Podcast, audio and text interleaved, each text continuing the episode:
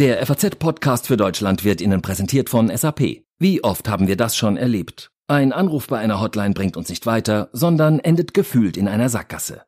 Die Lösung? Ein Sprachassistent, der genau erkennt, wann ein Anrufer einen echten Mitarbeiter braucht, der das Gespräch übernimmt und persönlich berät. So ein positives Erlebnis können Unternehmen ihren Kunden jetzt bieten. Das Business der Zukunft hat Gefühle. Erleben Sie Experience Management von SAP. Mehr unter sap.de slash erleben.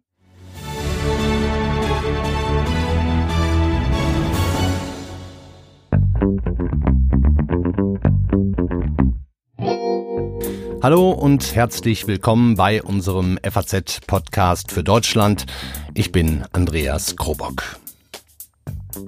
Wenn Sie an Auschwitz denken, was fühlen Sie da? Schmerz, Traurigkeit, Wut, Beklemmung, Mitgefühl? Haben Sie möglicherweise ein schlechtes Gewissen, obwohl Sie selber gar nicht dabei waren? Ich weiß nicht, ob Sie jetzt gerade bereit sind, sich mit diesem ja vielleicht schwersten aller Themen auseinanderzusetzen, aber ich kann Ihnen sagen, heute wäre ein guter Tag dafür. Denn am 27. Januar 1945, genau heute vor 75 Jahren, da war er endlich zu Ende. Der schlimmste Horror, den Menschen anderen Menschen antun können. Der schwarze Fleck unserer deutschen Geschichte, der nie vergehen wird und auch nicht soll die Befreiung des Konzentrationslagers Auschwitz durch die Besatzungsmächte durch sowjetische Soldaten. Es war lange Zeit eine Selbstverständlichkeit, dass sowas nie wieder passieren darf und eigentlich auch nicht kann. Eigentlich. Denn nie zuvor in den vergangenen 75 Jahren war dieses Learning aus dem Holocaust, aus unserer Geschichte, vielleicht so in Gefahr wie heute im Jahr 2020. Genau darüber müssen wir reden in unserem FAZ-Podcast für Deutschland und auch über Schuldgefühle, die wir vielleicht umwandeln sollten in Verantwortung. Wir sprechen heute mit unserem Autor Alexander Hanecke, der Auschwitz besucht hat. Er hat dort auch mit einer Überlebenden gesprochen. Zu Gast im Studio ist Alon Meyer, der Präsident von Maccabi Deutschland, auch von Maccabi Frankfurt, der aus dem Alltag seiner Sportler zum Teil Erschreckendes zu berichten hat. Und wir reden mit dem Islamexperten Ahmad Mansour, der Antisemitismus bei einem Teil der Migranten ausmacht und auch mit gescheiterter Integration begründet. Leisten Sie mir gerne Gesellschaft bei diesem nicht ganz einfachen Ausflug.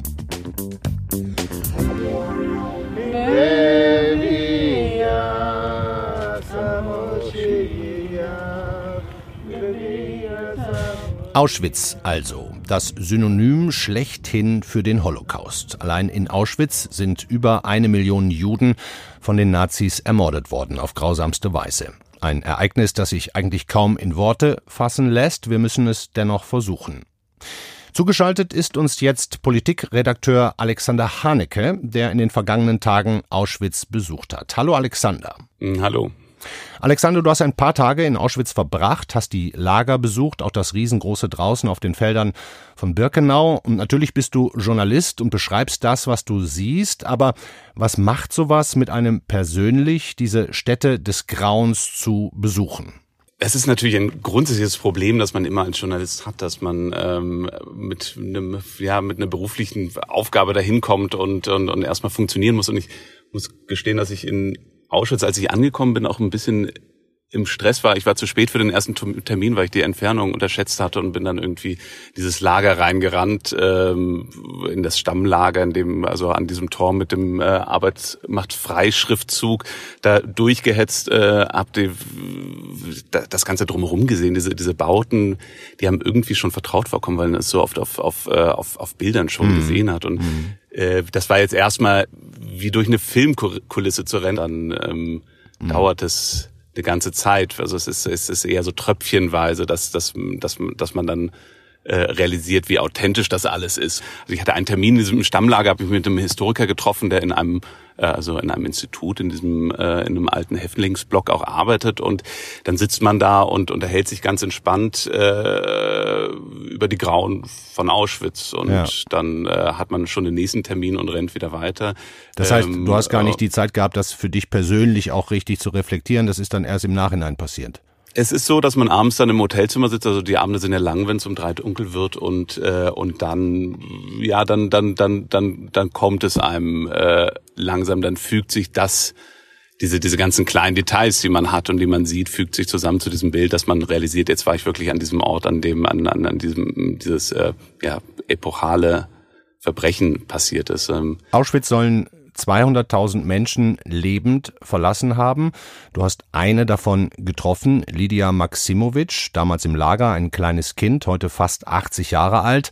Wie war die Begegnung? Wie hast du das erlebt? Man macht sich ja vor auch seine Gedanken und fragt sich, was ist es für ein Mensch, der so viel, so viel Leid in seiner als als kleines Kind erfahren hat und ähm, und ja und erwartet dann wahrscheinlich irgendwie was ganz, ganz Intensives, aber, aber äh, das ist eine alte, alte rüstige Dame, eine, ähm, die mich sehr an meine Oma irgendwie erinnert hatte mit so einer klassischen Oma-Frisur und äh, und die saß da, da sehr freundlich, sehr, sehr, sehr, sehr aufgeräumt und ähm, und und hat dann so angefangen zu erzählen. Also am Anfang denkt man sich, hm, äh, also hatte ich mir jetzt irgendwie, das hatte ich mir jetzt emotionaler vorgestellt, aber man muss natürlich sehen, dass, dass diese Zeitzeugen, die wenigen, die es noch gibt, tatsächlich inzwischen so eine, ja, auf eine Art zu, zu professionellen Zeitzeugen geworden sind, weil sie so oft ihre Geschichte erzählen sollen, dass sie das auch auf, mit einer gewissen professionellen Distanz machen. Und erst mit der Zeit merkt man dann an bestimmten Stellen oder wenn man, wenn man nachfragt, also wenn sie von, von ihrem üblichen Text abrücken müssen,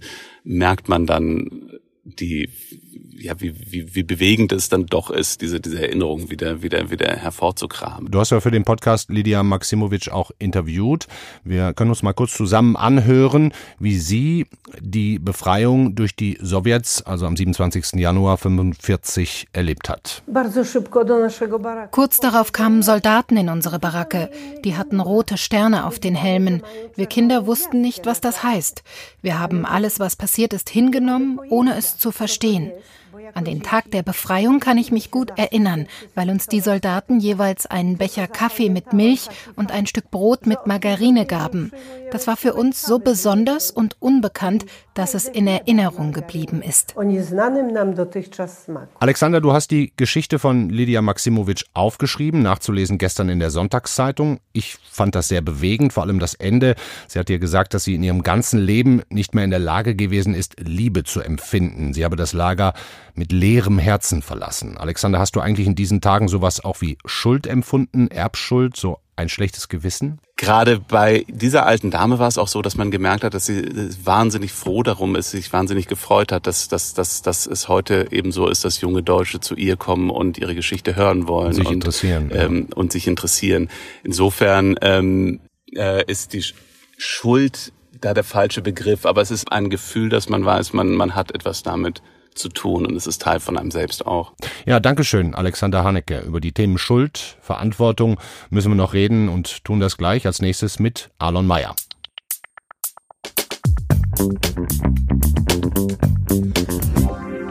Bei mir zu Gast ist jetzt Alon Mayer, Präsident des jüdischen Sportvereins Maccabi Frankfurt, auch Präsident von Maccabi Deutschland. Sehr aktiv in der jüdischen Gemeinde, aber auch genauso aktiv im gesellschaftlichen Leben der Stadt Frankfurt. Hallo, Herr Mayer. Guten Tag. Herr Mayer, wie erleben Sie diese Tage um den Befreiungstag. Sie haben sicher einige offizielle Termine, müssen womöglich auch Reden halten. Was ist Ihr Tenor, Ihre Botschaft, die Ihnen am wichtigsten ist? Fangen wir doch direkt mal damit an. Ja, im Endeffekt das Mahnen, die Vergangenheit auch wirklich in die Gegenwart ein Stück weit zurückzuholen, insbesondere in den unruhigen Zeiten, die wir gerade erleben, ist es unserer aller die Verantwortung, gerecht zu werden, die wir hier in Deutschland nun mal haben. Hm. Ich finde es persönlich auch sehr schwierig, mit diesem kann man ja sagen, traurigsten Kapitel der deutschen Geschichte umzugehen. Empfinde zwar natürlich keine persönliche Schuld, aber ich merke, wie das auf meinem Gewissen lastet und ich schäme mich auch ein bisschen für das Deutschland dieser Zeit sollte ich mich nicht heute vielleicht auch ein ganz kleines bisschen freuen, denn es ist ja der Tag der Befreiung, das Ende, nicht der Anfang.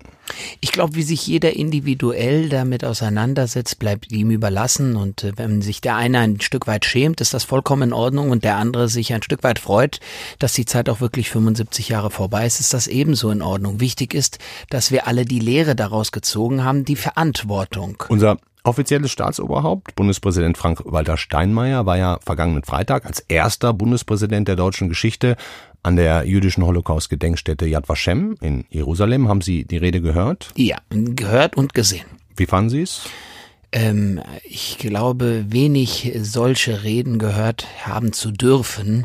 Es ist mir eine große Freude und Ehre, in dieser Zeit leben zu dürfen mit solch einem Staatspräsidenten, der die richtigen Worte zur richtigen Zeit am richtigen Ort gefunden hat, definitiv. Nun kann man sich auf YouTube Steinmeiers Rede anschauen und bleibt dann aber relativ schnell an den Kommentaren unter den Videos hängen. Wir haben diese Kommentare, die wir natürlich anonym halten, mit einer automatischen Sprachsoftware mal vertont und spielen sie jetzt so lange vor, bis Sie, Herr Mayer, Stopp sagen. Boah, ich kann dieses Kriechen der deutschen Politiker nicht mehr sehen. Immer dieses devote Quatschen von der riesigen Schuld. Ja, war schlimm damals, sollte man draus lernen. Aber dieses ständige, vor allem gekünstelte Gerede von der großen Schuld nimmt doch langsam glaub, keiner mehr ernst. Es gibt keine. Ich glaube, jetzt reicht's, weil äh, ja. ich im Prinzip diese Texte immer und immer wieder lese, diese Antworten und die Menschen, die da schreiben, ähm, da hört man diesen latenten Antisemitismus in erster Linie mal bei vielen, bei vielen anderen äh, eigentlich diese Unverständnis, diese Unverständnis, dass man sich dieser Verantwortung gerecht bleiben muss eben. Ja, aber was macht äh, es denn mit Ihnen persönlich, wenn Sie diese Sachen hören? Weh. Es tut weh, es tut hm. weh, dass das vor allem wieder in Deutschland und immer mehr und dass sich Menschen in der Anonymität des Internets Und auch vielleicht sogar ein Stück weit heutzutage nicht mehr in der Anonymität, sondern da stecken ja auch Namen dahinter, da stecken. IP-Adressen, Menschen sich wirklich frei äußern. Also die Hemmschwelle ist erheblich niedriger geworden und es tut mir weh, weil äh, dieses Deutschland, das ist nicht das Deutschland, was ich kenne, was ich aus den letzten Jahren meiner Kindheit kennte. Ich kenne Menschen, die sich dagegen wehren, dass sich aufstemmen und äh, die das verändern möchten. Und äh, diese Menschen, die leben in diesem ewig gestrigen und und äh, das, ja. es tut weh, es ist schmerzhaft. Hm. Ich habe heute Morgen bei der Vorbereitung auf die Sendung auf Twitter einen Tweet meiner FAZ-Kollegin Rebecca Lorey gelesen. Sie ist junge Mitarbeiterin hier in unserem Online-Team und Jüdin. Und das, was sie da schreibt, das hat mich tatsächlich auch sehr bewegt. Äh, wir haben sie gerade angerufen und gebeten, uns diesen Tweet vorzulesen. Lassen Sie uns das mal zusammen anhören. Eigentlich möchte ich Twitter heute für den restlichen Tag meiden und irgendwie auch die ganze Welt meiden weil es mir in der Seele wehtut, auch nur irgendwie im entferntesten an Auschwitz zu denken. Aber ich möchte euch auch erinnern, und zwar nicht nur heute, sondern eigentlich jeden Tag, an den Antisemitismus, den es eben heute noch gibt, der immer stärker wird und der das bedroht, äh, von dem Deutschland versprochen hat, es eigentlich zu beschützen. Und was ich dabei viel wichtiger finde, ist eigentlich über gelebtes Judentum zu sprechen, über das immer noch so viele so wenig wissen ganz oft gar nicht aus gewollter Ignoranz oder so, sondern aus fehlenden Berührungspunkten in der eigenen Realität. Und deswegen würde ich euch viel lieber sagen, dass ihr euch trauen sollt, irgendwie den Rabbiner vor Ort zu fragen, ähm, die Gemeinde in der nächsten Stadt zu besuchen. Sie werden euch ganz bestimmt keine Antwort verwehren, wenn ihr Fragen habt. Deswegen wäre quasi meine Message für heute, dass ihr euch erinnern sollt und gedenken sollt, aber dieses Gedenken in eure Gegenwart übersetzt, damit Deutschland quasi kein Antisemitismusproblem mehr hat. Hat sie schön gesagt. Dem kann ich nur hundertprozentig zustimmen. Auch wir, Maccabi Frankfurt, Maccabi Deutschland, setzen unsere Homepages wie viele andere jüdische Organisationen offline und äh, gedenken und erinnern uns und jeder Ach, die werden heute weit, offline gesetzt. Die sind mhm. offline gesetzt und jeder ein Stück weit auf seine Art, aber in der Tat, ich kann dem nur hundertprozentig zustimmen. Man muss viel mehr das aktuelle des Judentum, das Judentum der Gegenwart ein Stück weit kennenlernen, um so Stereotypen und Vorurteile abzubauen. Sie sagt aber auch, der Antisemitismus der stärker wird. Das haben Sie vorhin auch schon mal angedeutet. Da kommen wir doch mal auf Ihre Alltagserfahrung zu sprechen. Sie sind ja Präsident von Maccabi Frankfurt, 1800 Mitglieder, viele Abteilungen. Die größte ist Fußball. Erzählen Sie doch mal, wie es auf den Sportplätzen zugeht. Also insoweit freue ich mich erstmal, dass wir uns ein Stück weit bei Maccabi geöffnet haben, der nicht-jüdischen Gesellschaft. Nicht mehr dieses in sich gekehrte, sondern ein neues, ein selbstbewusstes deutsch-jüdisches Selbstverständnis. Das hat uns in den letzten Jahren wirklich sehr stark gemacht und groß gemacht und schätzungsweise ein Drittel davon sind jüdisch. Das heißt, zwei Drittel sind nicht-jüdischen Glaubens. Das ist stark angewachsen in den letzten Jahren. Nichtsdestotrotz spielen wir alle mit einem Davidstern auf der Brust. Wir sind alle als jüdischer Verein kenntlich nach außen. lassen. Nehmen wir mal Fußball, unsere größte Abteilung. Mittlerweile mit 21 Jugendmannschaften und da passiert es jede Woche, wo wir antisemitische Anfeindungen leider erfahren müssen. Wie ähm, sehen, da, die, wie sehen die konkret aus? Da meistens bei, bei unterklassigen Mannschaften, äh, je höherklassig die Mannschaft dann auch spielt, desto disziplinierter sind die Gegner. Aber das fängt an mit äh, Schmähungen, mit Schmährufen, mit Scheißjude. Euch hat man vergessen zu vergasen. Bis hin zu Handgreiflichkeiten und Attacken mit Messern und anderen Hilfsmitteln. Aber wie gehen Sie damit um? Ja, wir gehen erst einmal, viele Jahre sind wir, haben wir reagiert. Also wenn etwas passiert ist, dann sind wir zum Rechtsausschuss, der war nicht sensibel genug, das hat lang gedauert, das hat sich erheblich verbessert. Die Strafen sind auch härter geworden, aber wir haben gemerkt, damit haben wir die Ursache nicht bekämpft. Insofern sind wir auf die Vereine zugegangen und haben agiert, haben gar nicht erst abgewartet, haben Brennpunktspiele vom Wochenende vorher gesehen, sind auf die Vereine zugegangen, haben den Kontakt äh, gesucht, auch im Vorfeld, haben Vorurteile im Vorfeld abgebaut und dann ging das erheblich besser. Und insofern merken wir wirklich, dass bei Spielen mit äh, zumeist äh, arabisch-muslimischem Hintergrund, Gegner mit äh, diesem Hintergrund, dass da wieder die Vorfälle sich leider wieder ausbreiten. Also Judenhass einiger extremer Moslems ist ja auch ein hochsensibles Thema. Da geht es um Migration, um Integration, um die Frage, was für ein Deutschland wollen wir sein und wer ist überhaupt wir? Darüber wollen wir jetzt sprechen und schalten noch dazu am Telefon Ahmad Mansour. Herr Mansour, verstehen Sie uns? Ich verstehe Sie. Danke für die Einladung. Herr Mansour, Sie sind Psychologe.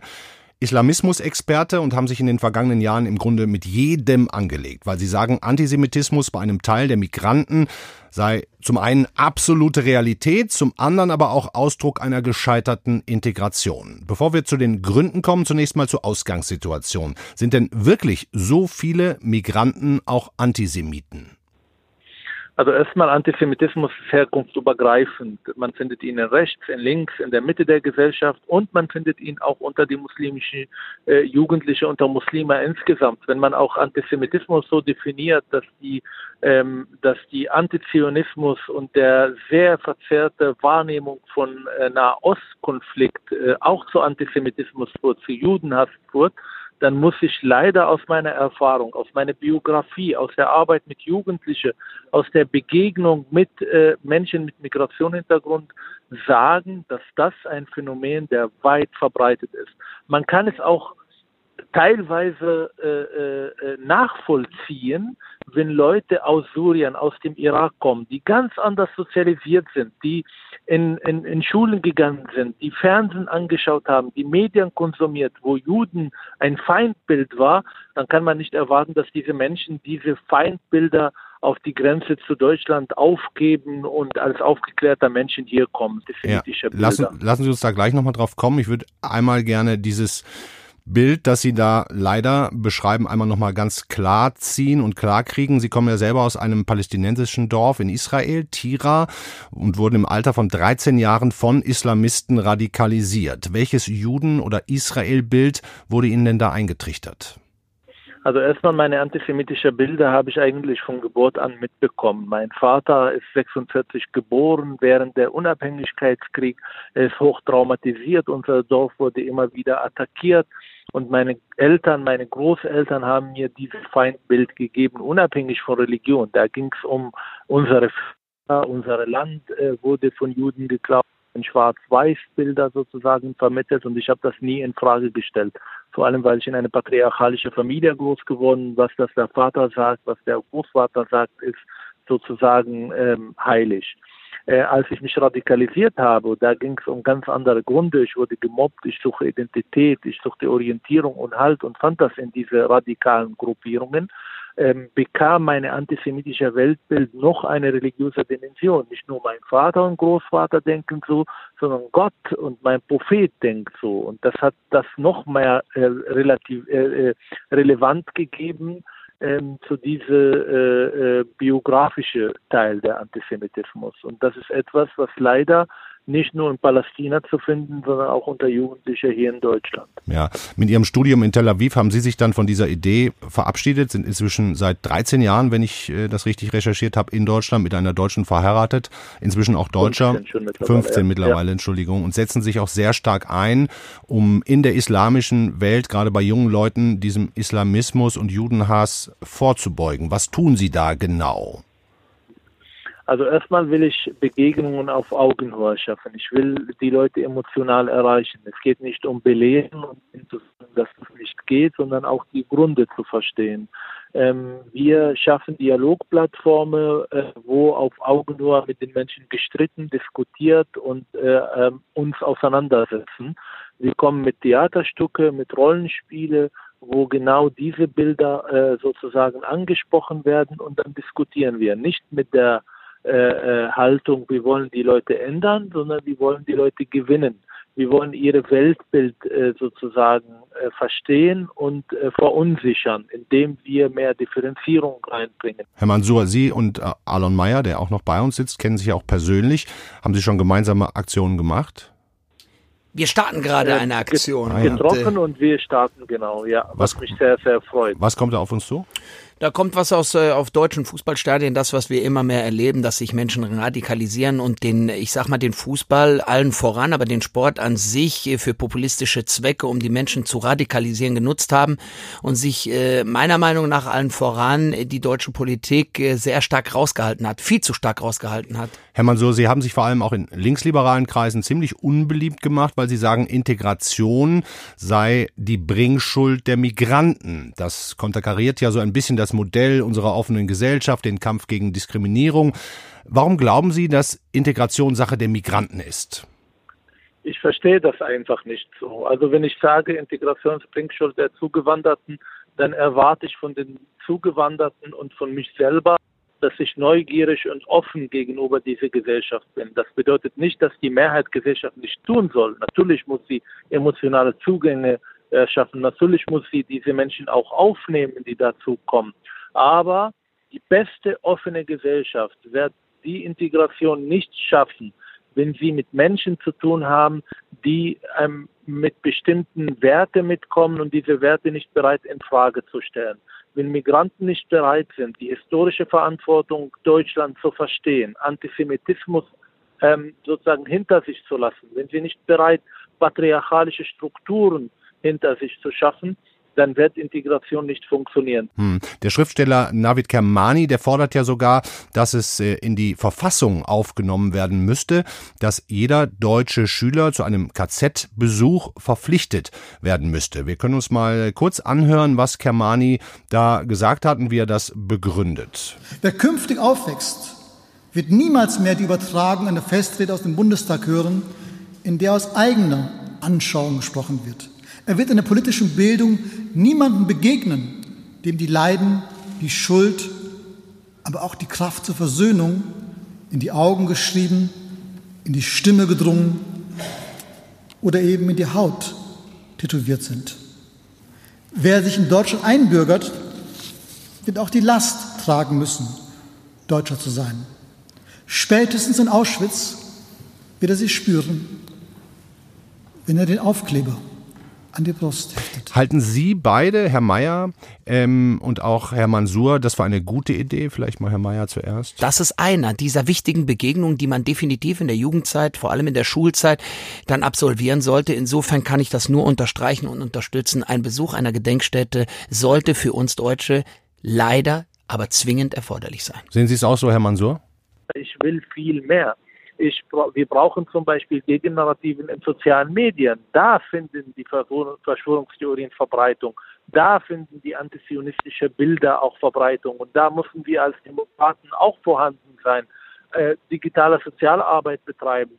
Ich will eine Schule, die in der Lage ist, auch über Nahostkonflikt zu sprechen, in der Lage, die Verschwörungstheorien auch während der Schulzeit auch aufzuarbeiten, mit den Leuten, mit den Menschen auseinanderzusetzen und die Vorurteile, die sie mitbringen. Dazu brauchen wir viel mehr. Wenn ich jetzt äh, mal, wir, wir reden jetzt viel über, über Islamismus und Extreme auf dieser Seite. Wenn wir aber das, ähm, die Zahlen des Bundeskriminalamts anschauen, die übrigens erst seit dem Jahr 2001 eine Statistik führen über politisch motivierte Straftaten, dann sind die Angriffe auf unsere jüdischen Mitbürger über die Jahre schon sukzessive angestiegen. Im letzten Jahr auf insgesamt 1800, fünf Übergriffe am Tag im Schnitt. Und die meisten sind rechtsextrem motiviert. Herr Mayer, wenn Sie jetzt sagen würden, wo ist die Gefahr, aus welcher Ecke ist die Gefahr größer? Aus der rechten Ecke oder aus der muslimischen Ecke. Was wir und was ich als Präsident eben von Maccabi Deutschland, der 38 Ortsvereine hat, aber meist oder sich zumeist im westlichen Deutschland ähm, wiederfindet, ist, dass doch die Übergriffe noch einmal ähm, erheblich stärker und zumeist, und da rede ich fast zu 90, 95 Prozent von Gegnern mit muslimisch-arabischem äh, Hintergrund stammen äh, und der rechtsradikale äh, Angriff ähm, weitestgehend äh, sich auf Ostdeutschland beschränkt, wenn überhaupt. Mhm. Ich würde zum Ende gerne nochmal auf das Wir zu sprechen kommen. Wir drei, wie wir hier zusammen sitzen, sind Deutsche. Wir haben allesamt eine Verantwortung dafür, dass Auschwitz nie wieder passiert. Welche Botschaft ist Ihrer Meinung nach die entscheidende? Vielleicht Sie zuerst, Herr Mansur. Herrn Mayer würde ich gerne das Schlusswort überlassen.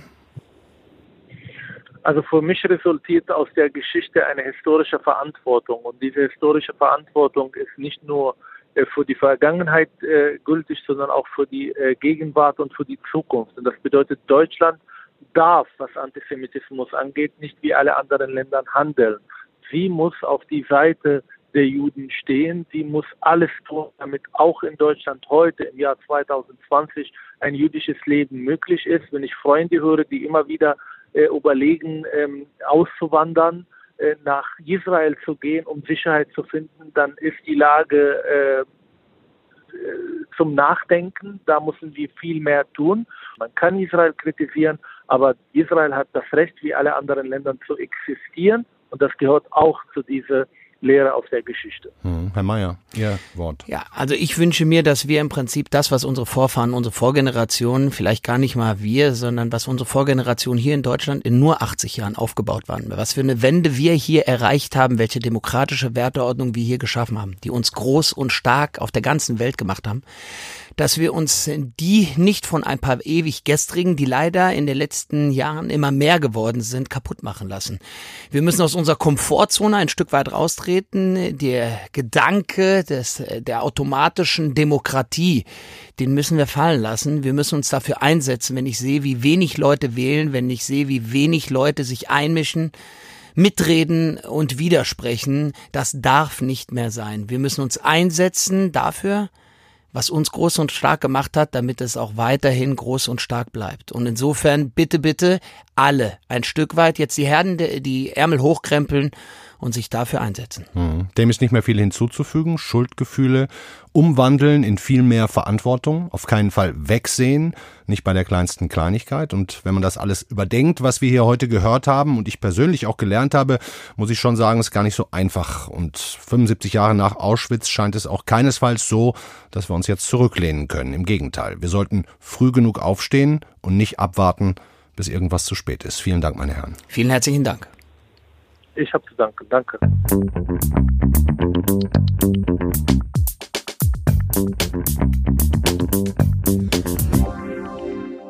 Den Break nach dem Holocaust-Gedenktag, dem 75. Befreiungstag von Auschwitz zu schaffen zur normalen Nachrichtenwelt, zu einem normalen Nachrichtenüberblick ist nicht so ganz einfach, aber wir wollen Ihnen die wichtigsten Meldungen des Tages nicht vorenthalten.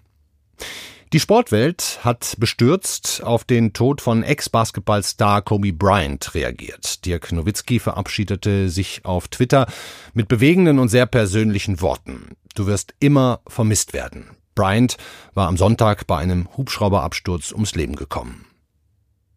Die Bundesregierung will möglicherweise deutsche Staatsbürger aus der chinesischen Stadt Wuhan zurückholen. In der Metropole war das Coronavirus Anfang Dezember zum ersten Mal aufgetreten. Andere Länder wie Frankreich, Großbritannien und Amerika haben solche Rückholaktionen schon in die Wege geleitet. China hat währenddessen die Neujahrsferien verlängert, damit die Menschen möglichst zu Hause bleiben. Alexander Zverev steht zum ersten Mal in seiner Karriere im Viertelfinale der Australian Open. Gegen den Russen Andrei Rublev gewann er das Tennismatch mit 6 zu 4, 6 zu 4 und 6 zu 4. Um ins Halbfinale einzuziehen, muss Zverev jetzt gegen den Schweizer Stan Wawrinka gewinnen. Die Betreiber des Hauptstadtflughafens BER suchen ab heute rund 20.000 Komparsen, die vor der Eröffnung die regulären Abläufe simulieren sollen. Interessierte können sich ab sofort für die Teilnahme am Probebetrieb des BER online anmelden. Der Flughafen soll am 31. Oktober mit rund neun Jahren Verspätung öffnen. Das war der FAZ-Podcast für Deutschland an diesem 27. Januar. Wenn Sie Kritik haben, Fragen, Anregungen, wir sind da wirklich scheunentorweit offen, schreiben Sie uns an podcast.faz.de. Und wir freuen uns genauso, wenn Sie uns in Ihren Podcatchern bewerten. Wir sind morgen wieder für Sie da. Dann begrüßt Sie meine Kollegin Tammy Holderried. Passen Sie auf sich auf. Tschüss.